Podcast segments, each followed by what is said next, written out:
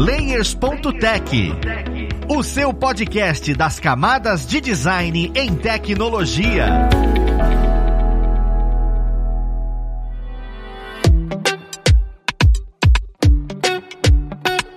Olá, ouvintes! Eu sou o Luiz Lima, designer e professor aqui na plataforma Lura, e vamos para mais um Layers.tech, o seu podcast das camadas de design em tecnologia. No papo de hoje, nós vamos conversar sobre profissão quadrinista. Às vezes a gente escuta isso em alguns cantos, mas a gente não entende direito onde a gente atua, o que, a gente faz. Não é só fazer quadrinho, tem muito mais do que isso, eu tenho certeza. Então vamos entender um pouco melhor sobre isso e entender o tanto que é amplo, né, esse universo. Vamos lá pro papo conhecer quem vai ajudar a gente nele. Nós temos hoje como convidado o Felipe Portugal. Ele é quadrinista, olha só. Seja bem-vindo, Felipe. E aí, cara, valeu, Luiz, pelo convite. Eu tô bem feliz de estar aqui. Vamos conversar, né? Uma profissão que pouca gente acha que sabe o que, que exatamente faz, né? Faz quadrinho, mas não sabe como e para onde. É, bem isso, cara. Às vezes a gente não entende direito o que vai fazer ou como vai fazer. Espero que a gente consiga elucidar um pouco isso. E nós temos também, junto com o Felipe, o Rainer Peter. Ele que tem alguns conteúdos aqui na plataforma, atua hoje com game, mas é quadrinista de início. Então, seja bem-vindo, Rainer. Valeu, obrigado. Aí tô feliz por estar participando, falando de quadrinhos. Então, pô, coisa que eu gosto demais e vai ser um prazer aí participar dessa conversa. Perfeito. Juntamente com ambos essas feras, nós temos um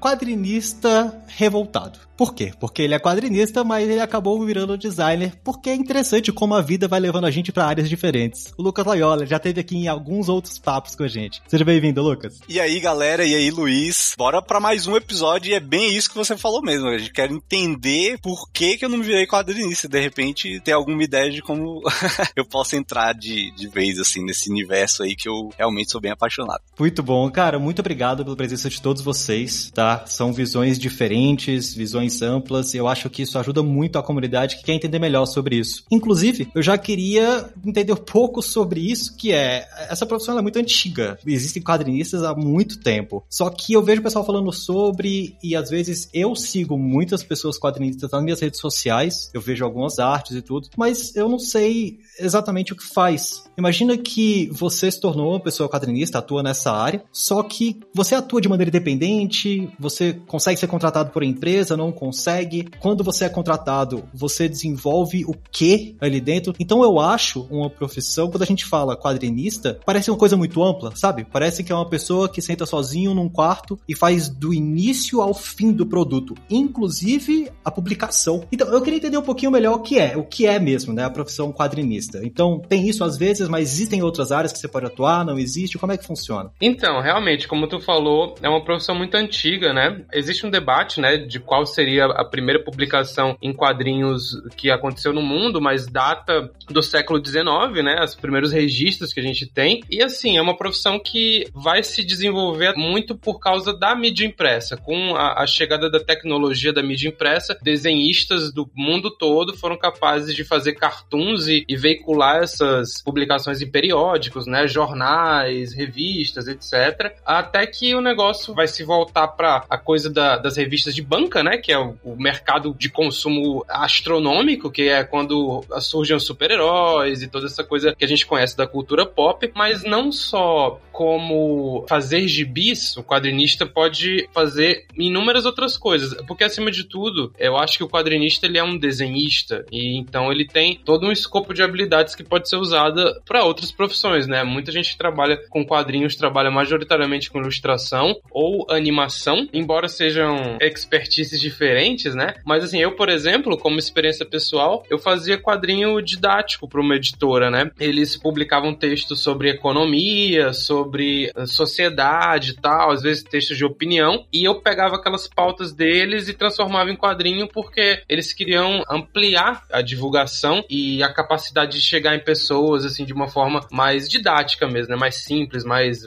faz, fazendo beabá. Então isso foi meu ganha-pão por um tempo e junto com isso tinha também as feiras de quadrinhos que a gente levava as nossas publicações aí sim, autorais, né? Que a gente tem uma visão e pensa do ao fim e quer contar uma história, mas esse é um mercado ainda muito menor, assim, é, é muito difícil você ver alguém vivendo de quadrinho autoral. O que a gente consegue fazer é dar um jeito de, tipo, usar essas coisas que a gente aprende, porque no quadrinho tem um pouco de design, tem um pouco de escrita, tem um pouco de desenho, então a gente aprende todas essas coisas e aplica geralmente em outros lugares, assim, mas, mas acho que essa altura do campeonato, o mercado brasileiro já um pouco mais desenvolvido, tem algumas pessoas que têm o privilégio de viver só de quadrinho, né? Por exemplo, os gêmeos, que eu já trabalhei para eles como assistente durante um tempo, né? O Fábio Moon e o Gabriel Bar. Os caras vivem basicamente de quadrinho, velho, e, e publicando lá fora, se inserido no mercado do exterior, enfim. A gente tem alguns cases de sucesso aqui no Brasil que dá uma luz, né, pra gente, pra gente conseguir mirar um pouco os objetivos. É, dá uma, dá uma esperança ali, né, pô, vai. É possível. A gente vê uns exemplos, assim, né, de ficar por conta, assim. A minha experiência, assim, trabalhando com quadrinhos, começo, no início foi trabalhando como colorista de quadrinhos, né, para fora, assim, foi a forma com que eu entrei nessa área, assim, eu sempre gostei de desenhar, já pegava alguns, alguns frilas de ilustração, assim, na época da, da faculdade, mas de trabalho mesmo quadrinho foi como colorista, né, entrei numa agência, que aí é, entrava em contato com as editoras de fora e tal, e fiquei nisso, acho que uns cinco anos, trabalhando como colorista, mas aquilo não, não, me satisfazia só, sabe? Colorir, eu queria desenhar, queria fazer histórias e tal, e além. E acabou que eu migrei para a área de ilustração mesmo, assim, como fonte de renda. Eu pensei, não, vou focar em ilustração, concept para jogo, e fui fazendo meus quadrinhos de forma autoral, assim, né? Que aí é o que eu, que eu curto mesmo para fazer, e, tipo, sobrou o tempo, eu vou viajando. Eu... A ideia é ter dinheiro para fazer quadrinhos, assim. Chegou no momento em que eu tava pensando assim, pô, preciso de tempo tempo para fazer minhas histórias, então eu preciso de dinheiro para ter tempo, né? Boletos, né? Aí eu, acaba que eu fui mais para essa área, foi a área que eu achei mais confortável para mim, porque eu já tava com alguns trabalhos de ilustração e tava dando certo, né? Hoje em dia ainda é assim, eu trabalho com concept para jogo e quando sobra tempo eu faço o quadrinho. Então eu nem me considero tanto mais agora quadrinista profissão, assim, eu fico o síndrome do impostor, assim, sabe? Pô, se matando para viver de quadrinho, eu não, eu faço quando dá tempo. Assim. Mas é igual o Felipe falou, a gente pega aquilo que a gente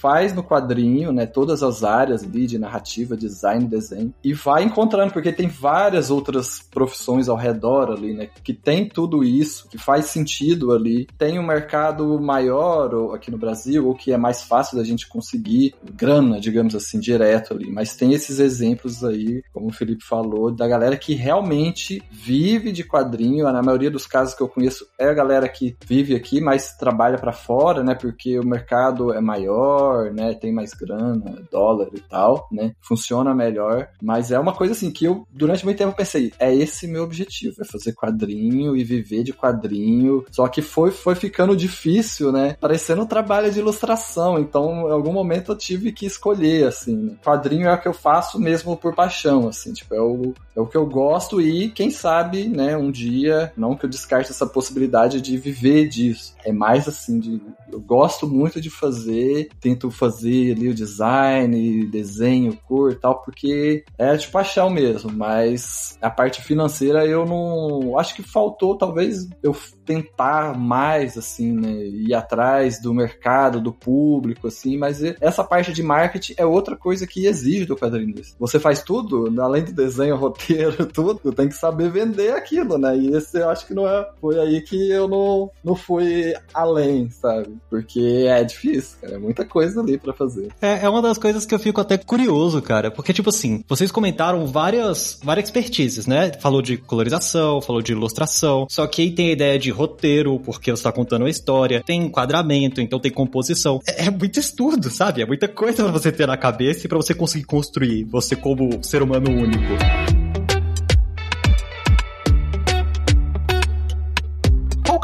Quem quiser olhar e falar, não, vou ser um quadrinista mesmo, eu vou dar cara e vou trabalhar e atuar nisso. Por onde você acha que é legal a gente começar a estudar, sabe? Eu começo estudando roteirização, eu começo estudando composição, eu começo estudando ilustração, ou não existe um começo? Para quem tá querendo iniciar e falar, olha, vou me tornar um. Como é que você indicaria, né, vocês? Como é que vocês indicariam uma pessoa para começar isso? Eu sempre indico as pessoas começarem fazendo tirinhas com um negócio pequeno, porque aí você tem uma noção maior do problema que você tem que resolver, né? Você vai pensar, pô, tem que ter uma ideia X, e aí vou ter que desenhar, depois eu vou ter que editar, aí vou, ter que tratar a imagem, e, e, assim, eu sou um cara que ainda desenho no, no papel, né? Então tem todo um, um esquema de ter que escanear e tratar o negócio. Então são várias etapas realmente, né? E, e eu acho isso curioso, porque fazer quadrinho é muito difícil, né? Não é à toa que muita gente desiste, porque realmente são muitas etapas, né? Se você pensar no cinema, o diretor ele, ele dirige geralmente um roteiro que já tá pronto, né? Mas no quadrinho autoral, na maioria das vezes, os quadrinistas, ainda mais aqui no Brasil, trabalham com roteiros próprios, né? Então tem essa fase de montar o roteiro, fazer o planejamento, desenhar, colorir muitas vezes, né? É um campo muito grande e acredito que se um iniciante quiser partir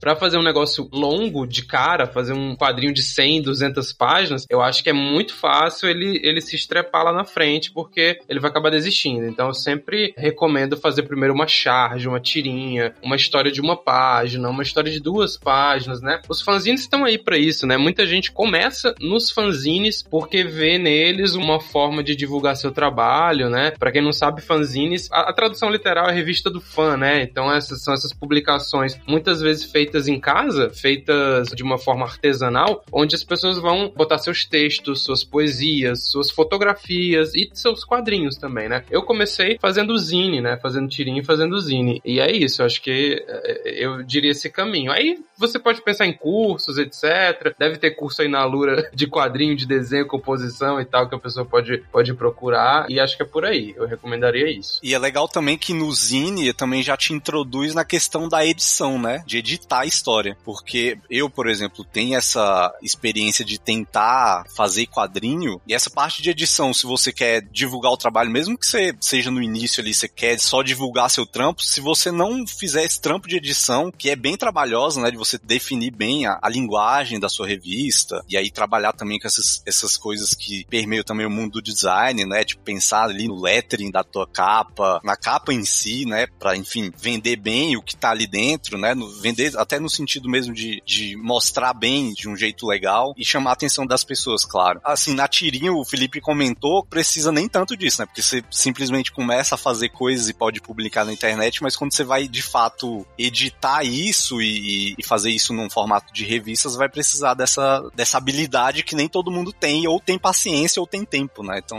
é realmente uma etapa complexa que você começando devagar num zine é, é muito mais fácil você entender, eu acho. Cara, é, é muito bom a gente entender agora o primeiro passo, porque eu fico imaginando quem tá começando agora, quem tá escutando a gente é, às vezes é mais novo, até é mais velho e quer migrar e não entende, pô, como é que eu vou dar esse primeiro momento com o quadrinho, porque é realmente uma coisa muito ampla. E, e uma coisa que você comentou, Felipe, que eu achei interessante é você ainda ilustra no papel e leva para o mundo digital. Cara, uma das coisas que a gente comenta muito aqui no, no Layers é essa parte, né, do design vinculado com tecnologia, e eu acho que casa muito com essa profissão, porque a acessibilidade para esse tipo de material hoje está muito maior né, das zines, inclusive. Existem feiras, né, que eu até acho interessante vocês abordarem quais feiras vale a pena a gente ir atrás e conhecer a comunidade, mas hoje a maioria dos quadrinistas que eu conheço, eu vejo pelo Twitter, eu vejo pelo Instagram, e aí eu queria ver a visão de vocês dessas plataformas. Vale a pena a gente, beleza, eu estudo o quadrinho, comecei fazendo os quadrinhos menores, né, que são só as tirinhas, eu vou aperfeiçoando nisso, eu tenho que me expor, eu tenho que conhecer mídias sociais, eu tenho que acompanhar essas tendências, ou, ou só, só quem é famosinho mesmo faz isso. Existe a dualidade do quadrinista e a, a figura pública, sabe? Tem aquele negócio, não, você não é quadrinista, você é mais uma figura pública do que um quadrinista ou um quadrinista. É, é mais isso. Eu queria saber a visão de vocês sobre essa ideia das mídias digitais, das mídias sociais, com relação a essa profissão, né? Como isso ajudou ou atrapalhou isso? É, eu acho que não tem como ignorar o quão é, importante é a questão das mídias. Sim, é muito importante para você ter um alcance maior, você saber lidar e tal, mas é um outro, é um dilema, assim, né? Porque eu vejo muita gente comentando, às vezes aluno, ah, eu preciso ter tantos seguidores para ser bom, sei lá, sabe?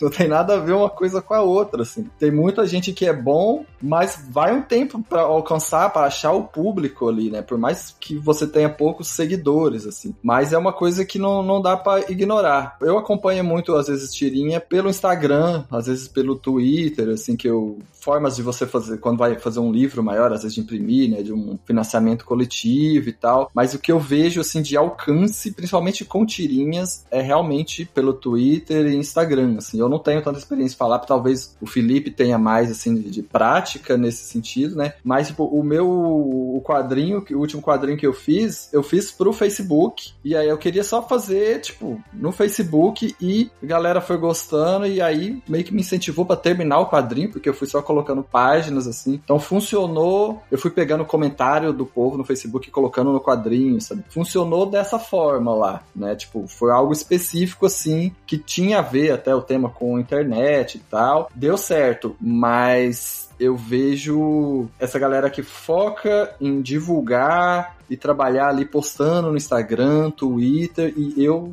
eu, eu sei que é importante, mas eu não sei o, o caminho das pedras. Uma coisa que eu penso bastante, porque tem vários autores que eu gosto que são caras muito reclusos, né? E eu fico imaginando como que esses caras iam se inserir hoje no mercado. E a verdade é que não é tão limitante assim, não. Eu penso em exemplos que vem à minha cabeça de gente que é considerado, por exemplo, pensar num, num nome como o Odir. O Odir é um cartunista aí brasileiro que, cara, eu acho que eu nunca vi ele em nenhum evento, em nenhuma ocasião. É um cara bem recluso, mas ele tá publicando pela Companhia das Letras, tá vendendo as pinturas dele aí, o livro dele saiu em vários países, né? Então, acho que ainda há uma possibilidade de você furar esse intermédio da rede social, só que não dá para negar que a rede social adianta muito seu trabalho, né? Adianta muito. Pode ser que você esteja começando e algum trabalho seu viralize e você fique grande, como é o caso, por exemplo, do Silva Zoão, né? Que acho que todo mundo conhece aqui. Ele é um cara que fazia aquele quadrinho HQ de briga, né? E era o primeiro quadrinho do cara e viralizou, né? Ou então como o Arlindo, da Ilustra Lu, que acho que é também um dos primeiros trabalhos dela e viralizou e, enfim, fez uma campanha astronômica no Catarse. Muitas coisas assim são frutos da internet, né? São atalhos que a gente tem. Agora, a questão é a paciência de administrar a a, rede social, né? Eu sou um cara que, apesar de fazer muita coisa pra rede social, eu tenho muita preguiça, porque eu tenho 30 anos, então assim, eu sou de um tempo que as coisas ainda eram um pouco offline, e aí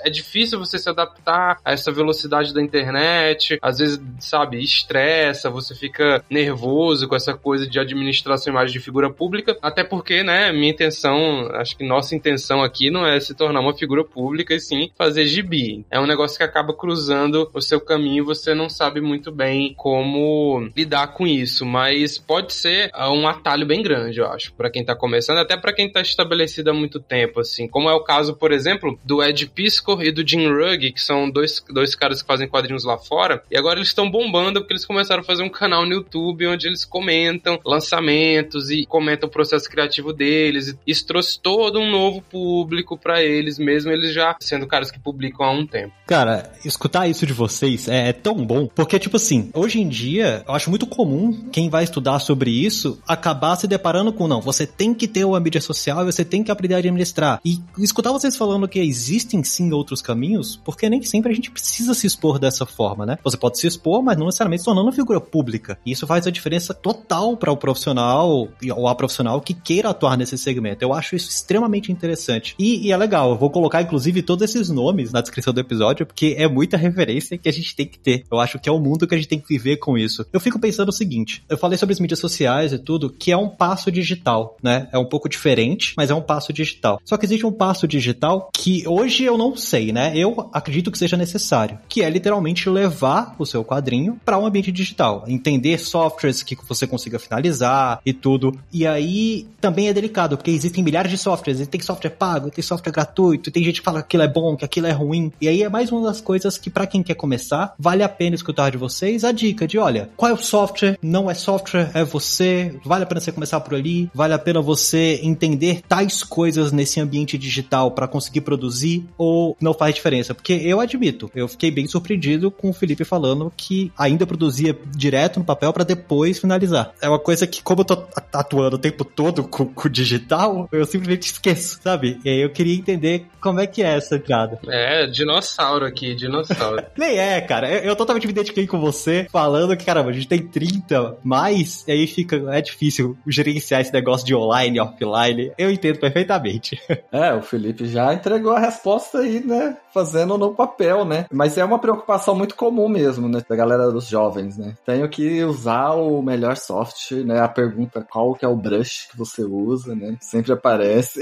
e acaba que o, o lance não, não é por aí, né? É, é, é a questão dos fundamentos mesmo de desenho, se for pra parte de desenho, porque quadrinho é muito amplo. De desenho é você saber os fundamentos, esteja desenhando no Photoshop, no Krita, no papel, você saber perspectiva, anatomia. Quadrinho nem, nem precisa tanto disso, né? Depende muito do foco. Você pode estudar mais narrativa e fazer ali um, um desenho simplesinho ali, tem coisa genial, assim. Então, o quadrinho eu acho legal que tem essa questão, né? Você tá contando uma história, né? Você tá passando uma mensagem ali de a, narrativa, o tempo do quadrinho, isso é muito mais importante do que a técnica do desenho perfeito em si. Quem diria então do, do software perfeito, assim, né? Mas tem, tipo, por exemplo, se você vai trabalhar como eu, eu trabalhei como colorista para o mercado norte-americano, aí tem, sei lá, geralmente a galera usa o Photoshop para colorir, pelo menos. Então tem às vezes essas essas limitações, porque, ah, preciso de um arquivo no formato tal. Mas isso é um problema fácil de ser resolvido depois, assim. Se você desenha no papel, é isso que precisa, assim. Então, acaba que com quadrinho é mais importante você estudar a narrativa, roteiro, o ritmo ali da história, como contar uma história, né? E aí depois vem o desenho para depois ainda pensar no, no, no, programa, no software, pode desenhar no computador, no papel, no iPad, funciona, tudo assim funciona. Até porque a gente tem bastante exemplo na internet de gente que né, faz bastante sucesso porque a narrativa da pessoa é boa, né? Porque quadrinhos é narrativa, né? Não é necessariamente só o desenho, ou muito menos o programa que o cara usa para poder finalizar o negócio, né? O interessante é a história ali, a narrativa. Então, acho que essa preocupação para você que tá começando, para você que é jovem, é, o brush é o de menos, de fato você se preocupar com outras coisas e aí depois, se você quiser estudar um software específico para finalizar e dar a cara que você, enfim, quer, você pode pensar nisso depois, mas acho que de início é uma preocupação que você tem que tirar da sua frente ali e focar realmente no essencial. Né? É, eu vejo mesmo galera com experiência na empresa que eu trabalho, lá com concept, galera desenhando, eu uso Photoshop, outra pessoa usa o Painter, outra pessoa usa Paint to Sai lá. Cada pessoa usa aquilo que sente mais confortável, assim. Né? No final das contas vai mais pra esse lado. Mas no começo, sei lá, vai experimentando, né? Vai testando, baixa a versão de teste dos programas, vai testando até achar o que é mais confortável, mas isso não não é um limitador, ele não impede nada, assim. Se o desenho, se você não tá feliz com o desenho, não é o programa. Vai estudar outra coisa, vai pesquisar, vai estudar narrativa, vai estudar o desenho em si. Às vezes a gente sente um pouco de desconforto, sei lá, é, tô acostumado a desenhar no papel, vou desenhar na mesinha digitalizadora, e aí meio estranho, ah lá, olhando pra tela ou então olhando pra mesa, né? Aí você pega uma mesinha com tela, você tá acostumado com a outra, aí sua mão tampa o desenho. Mas é coisa assim de, sei lá, uma semana ali você acostuma acostuma. Então, com o software, eu imagino que seja a mesma coisa. Você entendendo a lógica ali, pode ser em qualquer mídia, qualquer plataforma ali que vai funcionar. É, não, isso reafirma várias outras conversas sobre a profissão de artista visual, né? Porque é sempre uma falácia essa ideia de que, ah, não, tem que ser tal software, e é legal reafirmar isso pensando, ó, existem os fundamentos, né? O software é uma ferramenta para você chegar naquele resultado e tal.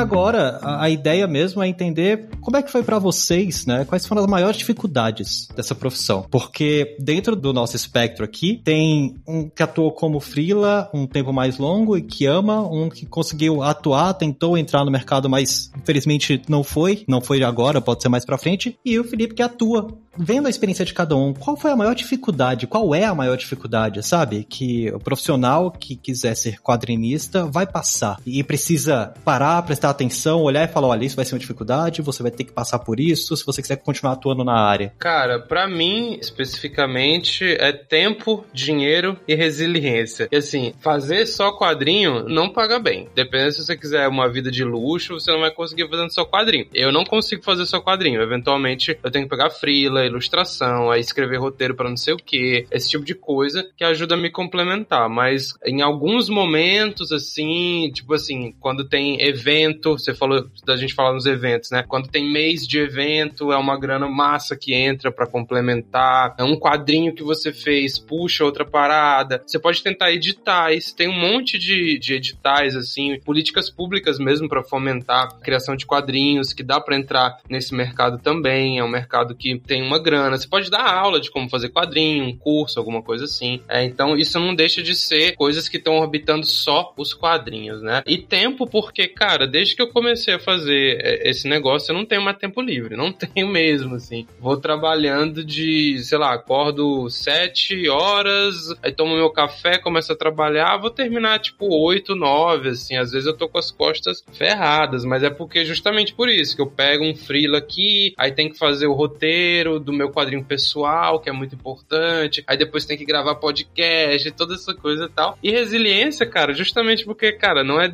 não é muito confortável viver sem tempo e sem grana por muito tempo. Então, é bom que você tenha em mente, assim, que, cara, é uma profissão muito gratificante, eu sou muito feliz fazendo, não tem nada melhor que terminar um quadrinho para mim concluir, ou então ler a opinião de alguém sobre um quadrinho. para mim, pô, sem isso, sei lá o que eu quero fazer da minha vida. Mas, cara, é, eu abdiquei de bastante coisa, cara. Abdiquei de tempo livre, abdiquei de tempo com namorada, com essas coisas assim, porque, cara, é, é difícil mesmo. Ainda mais para penetrar, tipo, em outros mercados, concluir um livro a tempo, esse tipo de coisa, assim, é, são, são demandas bem grandes. Acho que eu posso falar um pouco, né, porque eu, consigo dar o exemplo né, de quem enfrentou todas essas dificuldades e não conseguiu passar até agora, né? Eu já tento produzir quadrinhos há bastante tempo, acho que desde que a gente se conhece, né, Luiz? Eu e Luiz, a gente se conhece há muito muito, tempo. E sempre rolou essa ideia, assim, tipo, a gente sempre contei pro Luiz as tentativas dos projetos. Eu iniciei de um jeito e esse meu ritmo de crescimento, de tentativas, era muito lento porque eu já tinha uma profissão, né? Então eu sou designer e apesar de muita coisa conversar, eu acabei focando mais essa carreira e tentando de vez em quando algum projetinho. Comecei com uns amigos num, num formato de tirinhas, né? A gente fazia juntos ali sobre uma temática única e deu certo por um bom tempo, assim, assim, um tempo curto, mas na verdade foi uma experiência muito divertida, até de, de, de experimentação, né? Nisso que o, o, o, Felipe comentou, de começar pela coisa mais curta para ver se dá certo. Depois eu fui pro Zine e eu tava bem nas etapas ali em 2016. Eu lancei um Zine junto com uma amiga que ela fez a, a parte do texto, eu fiz o, a parte visual. Em 2018 eu lancei o meu primeiro quadrinho solo, assim, sozinho, fazendo texto, fazendo imagem. E eu, eu vi o trampo que deu.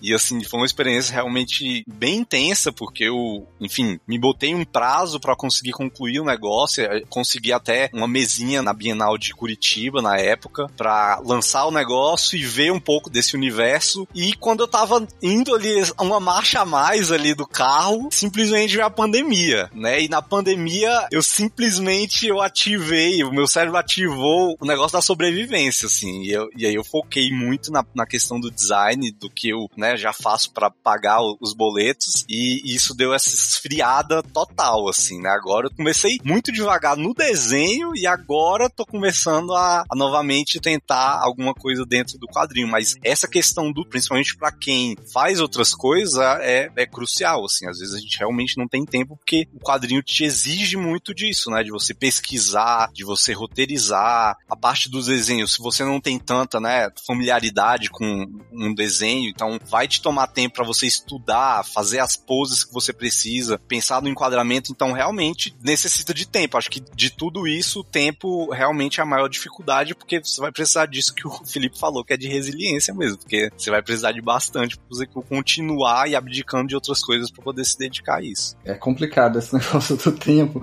E é engraçado que, conversando aqui com vocês, eu percebi que eu sinto sempre um clima desse quando a gente vai em evento e conversa com a galera. Tipo, tá todo mundo muito feliz ali. Galera tá com quadrinho, você sofre ali, cara. Você passa um mês, um ano ali sofrendo, com tempo de nada, mas tá pronto, tá todo mundo feliz ali. Tipo, é, é aquele clima de alegria. Então, acho que isso é muito o que motiva, assim. Claro que é bom ter, você pagar os boletos com o dinheiro do quadrinho ali, né? O que eu percebo, pelo menos da galera que eu conheço, assim, nacional, é muito dessa, assim, eu preciso, preciso fazer quadrinho, eu preciso, isso é uma necessidade, uma coisa que eu preciso me expressar de alguma forma, né? E o quadrinho é a forma que eu encontrei de me expressar, então independente se aquilo vou demorar cinco, seis anos para terminar um quadrinho, se eu vou ter que arrumar um tempinho livre ali, tem muito desse clima mesmo, assim, tipo, é algo que eu gosto muito de fazer e uma hora, uma hora eu vou terminar, tipo assim, é sofrido a gente ver a conversa da galera, nossa, é muito difícil, mas é um sofrimento que, sim, todo mundo, por isso que eu percebo que vale a pena, assim. É um esforço que recompensa muito quando você termina de fazer, pelo menos quando você tá fazendo algo autoral, assim, né? Que é diferente de quando você pensa, não, vou trabalhar com quadrinhos, né? Não é só o autoral que é de possibilidade, né? É, é, é o mais satisfatório que eu sinto, assim. Mas você pode trabalhar desenhando pra Marvel, você pode trabalhar desenhando pra editora da França, sei lá. É uma forma de ganhar grana, pagar os boletos todos e guardar em uma grana fazendo quadrinho, né? Uma outra possibilidade, né? Tem o pessoal que faz também artboard, né? Pra, sei lá, pra agência de publicidade que precisa de ali de fazer os frames, né? De como vai ser a propaganda e tudo mais. Tem a galera que faz isso. Sim, sim, é bem quadrinho. Você vê um storyboard ali, tem ali os, os frames ali, né? É a narrativa de quadrinhos focado no, no, na publicidade, animação. Tem várias áreas, assim, ao redor do, do quadrinho ali, né? Que você pode ir trabalhar. Tem uma lógica. É o que eu vejo geralmente a galera fazer, a maioria. Tem esses trabalhos ao redor, mas tipo, sobrou tempo, você tá de boa, você volta pro quadrinho, assim, é aquilo que a galera. É uma resistência mesmo, assim, eu percebo, assim. Você faz porque gosta mesmo. É, você tem o sentimento da conquista, de depois de ter um trabalhão, ter conseguido imprimir o negócio, mas também tem a questão da, da própria expressão, né? Não, não deixa de ser arte, né? Então, a sensação de você expressar, conseguir contar uma história, realmente é, é muito massa. E o que você está falando casa muito, porque eu conversei com uma pessoa, uma convidada, que ela é produtora audiovisual. E são as mesmas dores, sabe? Quando quando você vai ter essa ideia de se expressar, essa parte artística, e ela comentou as mesmas dores, ela comentou essa dificuldade, e no final ela fala a mesma coisa. E a gente tem que ralar, porque tem que pagar os boletos. E eu acho legal vocês comentando sobre essas dificuldades, porque uma das coisas que eu sinto no quadrinho, vocês podem me corrigir se eu estiver errado, que eu não, não consumo tanto desse universo, é que das pessoas que vocês se inspiraram, das pessoas que vocês falam, trouxeram como referência, são inclusive pessoas que já estão maduras dentro do mercado. Maduras que eu diga é, são pessoas mais velhas mesmo, tá? Às vezes a gente começa com 20 anos, com 18 anos, anos e acha que com, com dois anos você já vai estar, tá, tipo, um Alan Moore da vida. E, e, cara, não é bem assim. A coisa, realmente você tem que amadurecer, porque contar histórias é uma coisa que vem de vivência, tem a experiência com traço, tem a experiência com o mercado. É, é uma coisa mais complicada do que apenas ilustrar, né? Eu acho isso muito legal, porque vocês comentando isso mostra que são dores comuns de serem passadas para alcançar níveis artísticos bem mais rebuscados, né? Isso é bem interessante de se ver. Eu vou trazer um questionamento tanto quanto polêmico, que é mais mais uma previsão, né, do que vocês têm. Não sei nem se vocês estão acompanhando ou não. Agora, a comunidade de artistas visuais está passando por uma dualidade de NFT. É, eu queria saber a visão de vocês, visão pessoal mesmo, né? Como é que você acha que esse mercado e, e essa profissão vai ser afetada por isso? Porque até então eu não tô vendo quadrinho entrando nesse, nesse mercado, sabe? Vendendo a zine inteira ali como NFT e tudo, só artes individuais. Vocês acham que isso tem espaço, não tem espaço? Como é que é a visão visão de vocês sobre isso? Então, velho, eu particularmente entendo muito pouco desse assunto, mas eu vejo uma semelhança no meu processo, porque assim, vocês ficam achando graça que eu desenho no, no tradicional, mas pelo menos eu consigo vender isso um dia, quem sabe, assim, vender originais, né? Claro que eu não sou um, um desses, né? Mas tem artista que compra casa, pô, vendendo original. Então é um negócio que pode valorizar com o tempo, é interessante. E agora, parece que surge essa opção para quem faz no digital, né? Um NFT como meio que um equivalente do original, né? Mais ou menos isso. Eu não sei, eu sou bem leigo nesse assunto. É, eu acho que é por aí mesmo. É uma forma de você ter algo único, né? De certa forma, mesmo sendo digital. É algo muito novo, assim, né? Então, tem gente que vê e desanima porque é algo muito diferente, e tem gente que vê, deslumbra e acha que é o vai ser tudo aquilo ali, meio que se frustra, assim. É algo bem diferente, assim, que eu percebo. Eu, eu já fiz, já vendi alguns NFTs, assim, e o que eu percebi é assim, não é sobre arte, sabe? É outra coisa, é sobre investimento. É uma outra área diferente da que a gente está inserido ali. Então, às vezes, você vê um artista vendendo, ganhando rios de dinheiro lá, mas não é necessariamente porque aquele trabalho é incrível, é porque a pessoa que comprou aquilo imagina que aquilo vai valer mais daqui a um tempo e aí ela vai ganhar dinheiro. É sobre, é sobre dinheiros, né? Não é sobre arte em si. Mas isso vale também pro mercado que a gente conhece de arte, né? A pessoa compra uma. Pode comprar um original porque ela gosta muito, né? Um original de quadrinho, mas pode ter alguém que compra aquele original porque aquela pessoa tá ficando famosa e depois ela vai vender mais caro, né? Eu vejo que assim, no, no mercado de arte que a gente conhece mais, tem essas duas possibilidades, né? Você gosta muito, você quer colecionar aquilo, ou você é um investidor e compra para vender. O que eu vejo com o NFT até então é isso, você compra para vender. Então, quem é famoso já, a pessoa que vai comprar lá, ela tem a esperança de que aquilo vai vender melhor porque a pessoa já é famosa. Então, aí você tem uma pessoa famosa que ganha milhões lá, porque a pessoa que comprou imagina que vai vender mais caro ainda. E aí, para quem não é famoso, fica difícil. Tipo, eu vendi alguns porque um amigo meu tinha vendido já, e a pessoa que comprou dele comprou de mim também, esperando que o meu ia valorizar, sabe? É meio que assim, pelo menos é o que tem agora. Então a pessoa comprou meu desenho imaginando que, que eu ia ficar conhecido na área e esse meu desenho ia valer mais, né? Não porque meu desenho era bom. Então dá uma frustração. Nossa, meu desenho é bom, mas não tem nada a ver. Tem nada a ver. Outra coisa. Assim. Tem a ver com o mercado financeiro, assim. Aí eu vejo agora surgindo umas outras possibilidades da galera que, além de estar tá vendendo o, o JPEG ali, aquele JPEG ele tem um link para um, um jogo que também ele é de plataforma NFT e aí tem outros links, a coisa que eu ainda não saquei muito bem como funciona, mas está além da imagem em si, mas também é sobre investimento. Por enquanto o que eu vejo até então não é sobre qualidade da arte, o que a mensagem que aquilo passa, assim. É diferente. Eu vejo funcionando, mas é outra coisa, assim. E com certeza vai ter alguém que vai conseguir explorar essa mídia e ganhar rios de dinheiro. E aí pode ser que o negócio acabe um dia e esse cara ficou rico, ou simplesmente assim, é, abriu uma, novas possibilidades, igual o Rainer falou agora, né? Tipo, de você acrescentar, por ser digital, você conseguir colocar. Tem gente que adiciona alguns termos, né? Que as pessoas, sei lá, pode te dar uma mentoria junto. Então consegue colocar um, várias features ali que estão além do, do que tá ali sendo de fato vendido. E, enfim, dá para explorar bastante coisa, mas realmente é muito novo, né? Pra especular muita coisa, assim. é muito novo, mas só essa visão de vocês já clareia muita coisa. O entender que, bom, o que já vendeu ali é muito mais sobre a especulação do que de fato sobre a arte. O, o Felipe comentou um negócio certíssimo, porque, cara, é a ideia de eu, de eu comprar um original, né? Ter essa possibilidade de trazer originais para dentro do ambiente digital. Isso é muito interessante mesmo.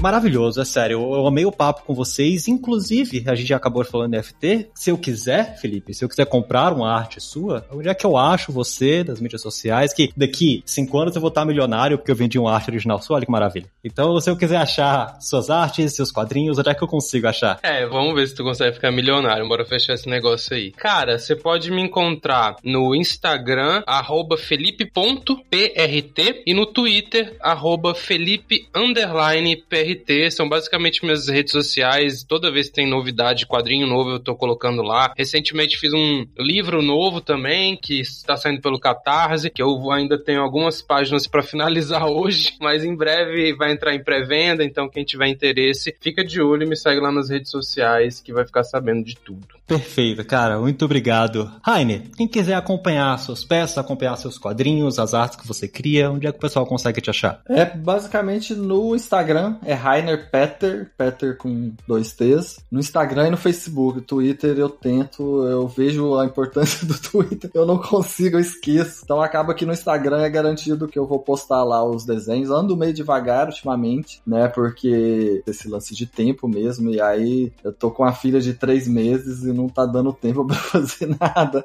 é no Instagram, Rainer Petter lá, vou estar tá postando lá os desenhos. Total, e faz parte da vida adulta, cara. Mas sim, com certeza vai ter ótimas artes lá com o tempo. E Lucas, você com suas artes, com seus projetos, onde é que a gente consegue achar? Vou até usar esse podcast aqui como compromisso, assim, de, de tentar voltar a produzir mais coisa. De ilustração já tem até postado mais coisa ali no Instagram. Então pode ir em olucasl, arroba olucasl, tanto no Twitter, no Instagram e no Behance, que é onde eu posto projetos mais gerais, mas assim, com certeza com o tempo vou preencher mais com mais ilustrações lá dentro. E é isso aí. Perfeito, pessoal. Muito obrigado mesmo pela presença de vocês. Eu agradeço aqui mais uma vez a você, ouvinte, que está com a gente aqui até esse momento, conhecendo sobre esse conteúdo, sobre essa profissão, que é extremamente interessante. Tá aí há tanto tempo, você consome, mas não sabe. Vou pedir para que você dê aquela avaliação no seu agregador favorito. Só lembrando, todos os links, inclusive dos artistas e referências, vão ficar na descrição do episódio. Mas é isso. Nós vamos ficando por aqui. Um abraço e até o próximo Layers.tech.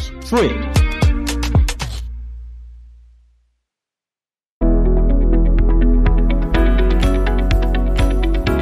Ouviu o Layers.tech, uma produção alura.com.br. Edição Radiofobia Podcast e Multimídia.